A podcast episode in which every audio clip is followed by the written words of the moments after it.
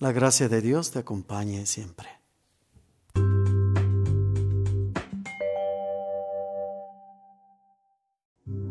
El Evangelio hoy.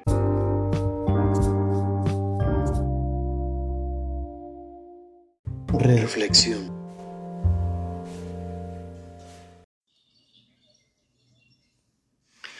La actitud de Jesús es más que una amenaza es una provocación. Y eso enciende la ira de los fariseos. Por eso, esa gran saña, esa gran fuerza con que lo confrontan. Están pues entre el cumplimiento de la ley, que es la base no solamente de su fe, sino de su legislación. Se sienten amenazados porque alguien se atreve a ponerla en tela de juicio. Jesús, para hacerlos reaccionar, le lanza esa pregunta que escuchamos en el Evangelio. Pero al final podemos encontrar que solamente tiene eco en el ambiente, porque lo que es en el ser de los fariseos no provoca para nada el más mínimo de conversión. Al contrario, parece hacerlos enfurecer más.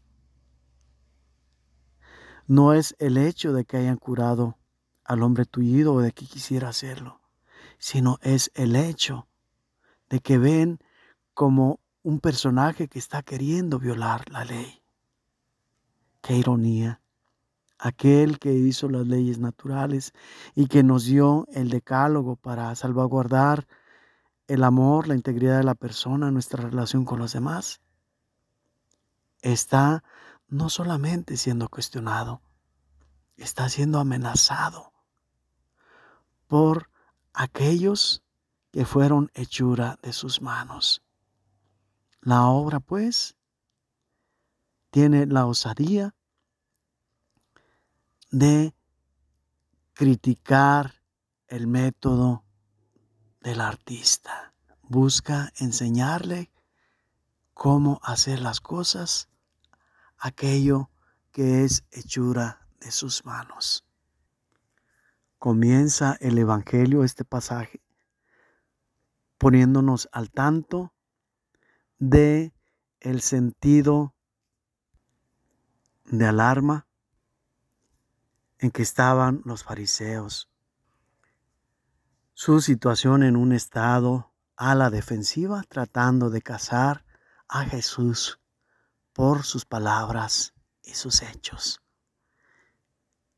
Y este querer sanar en sábado es el blanco, es el ideal que encuentran para llevar a cabo su ataque a Jesús. Termina este pasaje poniéndonos al tanto de cómo esa ira que sintieron ante la impotencia de no poder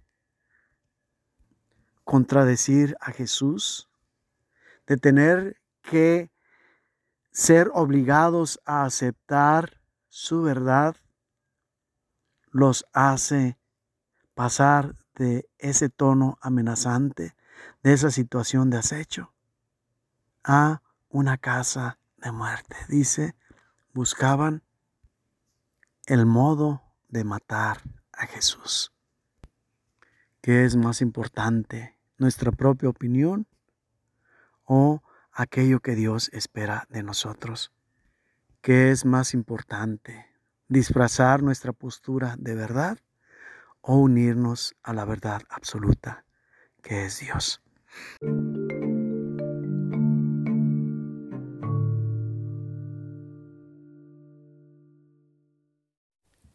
Dios te asista con su fuerza y te bendiga en el nombre del Padre y del Hijo y del Espíritu Santo.